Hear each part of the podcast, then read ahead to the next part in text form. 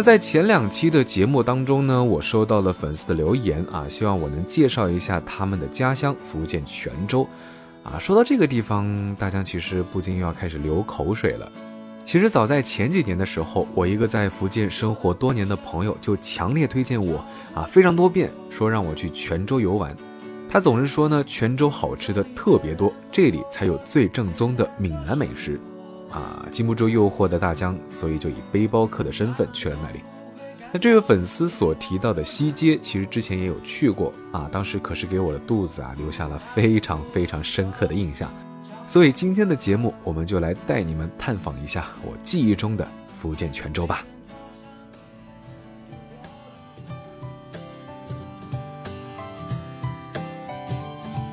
其实大江我呢是一个比起酒店来说更喜欢青年旅社的人啊，价格相对来说便宜，而且呢总有一种家的那种温馨感。所以泉州的旅行呢，我是选择在西街附近预定了一个小床铺，那周围的交通呢也是非常的方便。不需要坐车就能够走到泉州有名的钟楼，还有开元寺。而且呢，这间青旅夜晚的氛围特别的好，在晚上的时候可以在楼上一个小凉亭吹吹风，然后听一听其他背包客的故事。我记得那个时候到达目的地的时候已经是凌晨了，啊，看到床铺直接就是倒头就睡。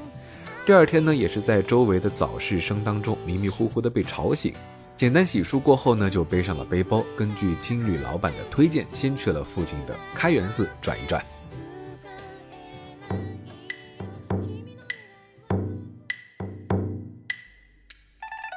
在过去的路上呢，还没进到景区，其实就已经闻到了一股淡淡的香烛味。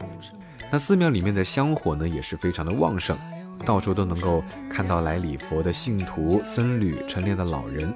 配上门口两旁的百年古树，一切都让大家觉得，啊，这里不仅仅是一个充满历史的古寺，更像是一个充满生机的地方。那其中最让我印象深刻的就是里面巨大的千年菩提树，以及结满果子的桂圆树，还有菠萝蜜树。嘴馋的我啊，真的是当初可不知道在树底下看了多久，真的是想伸手摘一摘。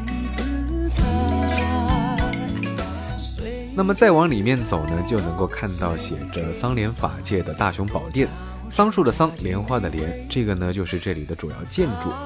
它屋顶上的四个角都是往上翘的，上面呢还有很多好看的浮雕。建筑风格其实跟其他寺庙差不太多，但是因为一些的小细节，所以整体看起来呢又要比其他寺庙精致。张牙舞爪的龙，还有彩色倒卷的凤尾，与屋檐下朴素又带一点灰蒙蒙的斗拱和彩画形成了很大的色彩差异，啊，真的是让我不禁赞叹古人的审美艺术。看了里面的简介才知道呢，当初在建造这里的时候还有一个故事。当年有个匡护禅师向一个富商求这块地来盖寺庙，那这个富商呢是残忍的拒绝，并且找了一个借口说，如果我后院的桑树开出莲花的话，我便把这块地不要钱免费送给你。后来桑树上真的开出了一朵朵白莲花，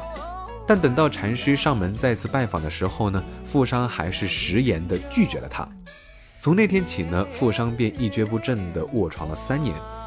那么最后的结局呢，就是这个富商到处寻找禅师，并且自愿捐出这块地来建造寺庙，取名为莲花寺，后来才改名为现在的开元寺。而这个大雄宝殿两旁呢，就是有名的仁寿塔以及镇国塔。泉州人所说的“站如东西塔，卧似洛阳桥”中的东西塔，就是面前的这两座。尽管现在这个塔是不允许游客上去参观的，只能在下面瞻仰一下，但是拍拍照看一看也是非常满足的事情了。整体的景区不是很大，但是里面参观的东西，说实话还蛮多的，比如说什么佛教博物馆啊、弘一法师纪念堂、古船陈列馆、甘露戒坛，值得你们细细观赏。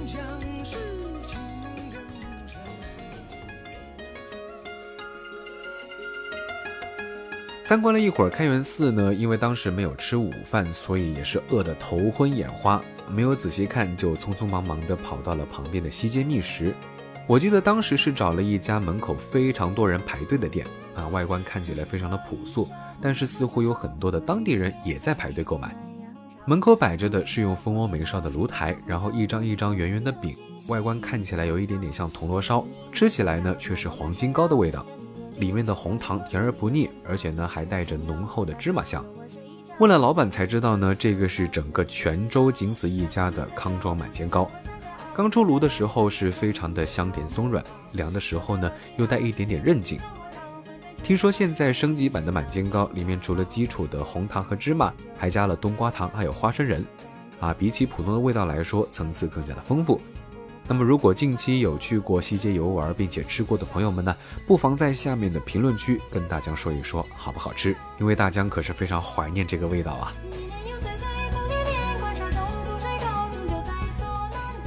吃完甜的呢，嘴里说实话还有一点点不满足的感觉，所以在泉州人的推荐下呢，我又来到了东街，去尝了尝在泉州都家喻户晓的侯阿婆烧肉粽。它跟嘉兴的肉粽说实话不太一样。里面呢有丰富的配料，印象中好像是有瑶柱、虾米、香菇、栗子、五花肉，还有咸蛋黄等等。上桌之后呢，再淋上一点甜辣酱或者是花生酱，吃进嘴里呢，真的是有一种山珍海味的感觉。看着招牌上的阿婆，说实话让大家想起了那句话：有一种饿叫做你奶奶觉得你饿。小时候我奶奶包的粽子呢就是如此啊，朴实的粽子里面真的是塞满了各种不同的食材。生怕我会挨饿，那个时候呢也不懂事，总是埋怨吃的太饱太撑。现在长大了才知道，那个是奶奶对我的满满爱意，她把所有的爱都包在了那颗小小的粽子里。好了，不煽情，说回旅行。那泉州的美食其实真的像我的朋友所说的一样，种类非常的多，榨菜科、石花糕、土笋冻、四果汤、蒜蓉汁、牛肉羹、姜母鸭等等等等。其实不太建议大家像我一样单独来游玩，不然的话呢，如果你一家一家打卡品尝，嗯，回家的时候你可能会长胖几公斤哦。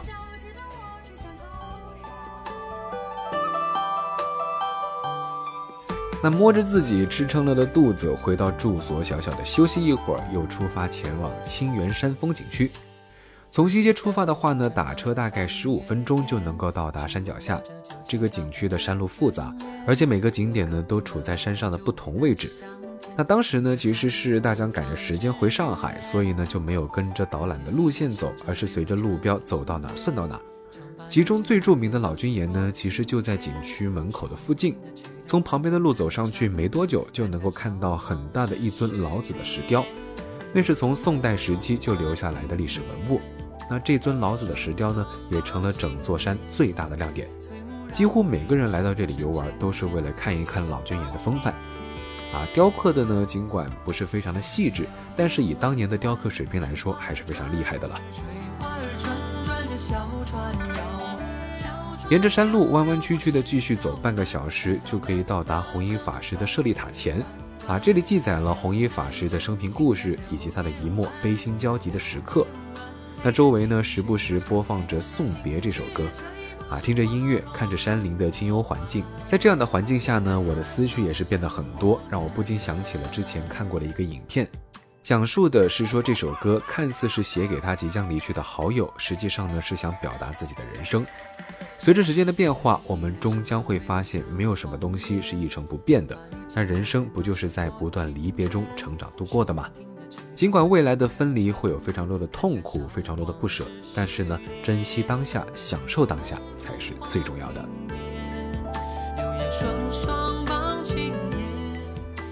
那记得当时游玩的时候，其实是个淡季，所以沿途上呢没有遇到非常多的游客，只有零星几个来锻炼的泉州人。我原本呢是想跟在他们的身后，慢慢往上爬到山顶，但是呢，不知道是他们的身姿矫健，还是大家啊腿脚不利索。啊，不知不觉我跟他们的距离是越来越远，越来越远。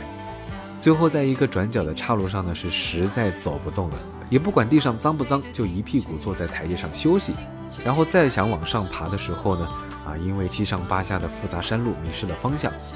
后来呢，也是遇到了一位大叔，在他的指引之下，才能够顺利的登顶。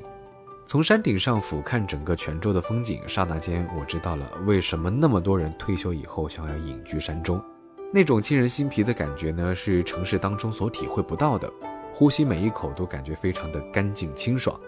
那看着山顶上大片的湖水，周围绿茵茵的绿植，仿佛整个身心都融进了这座山。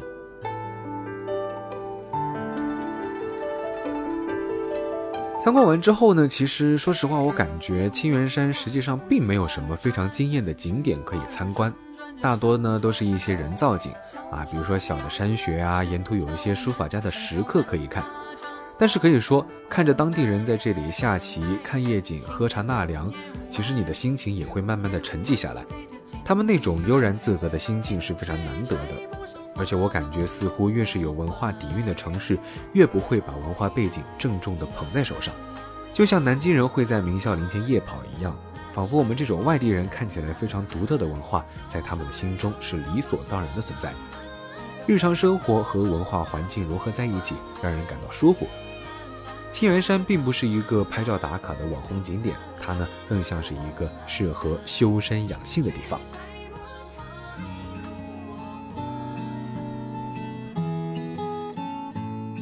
泉州呢，其实整体逛下来说实话，尽管它不像一线城市那样繁华啊，充满喧嚣、密密麻麻的人群，但是它最真实的面貌呢，就藏在啊这样一个个不起眼的小弄堂里、原始的山林里，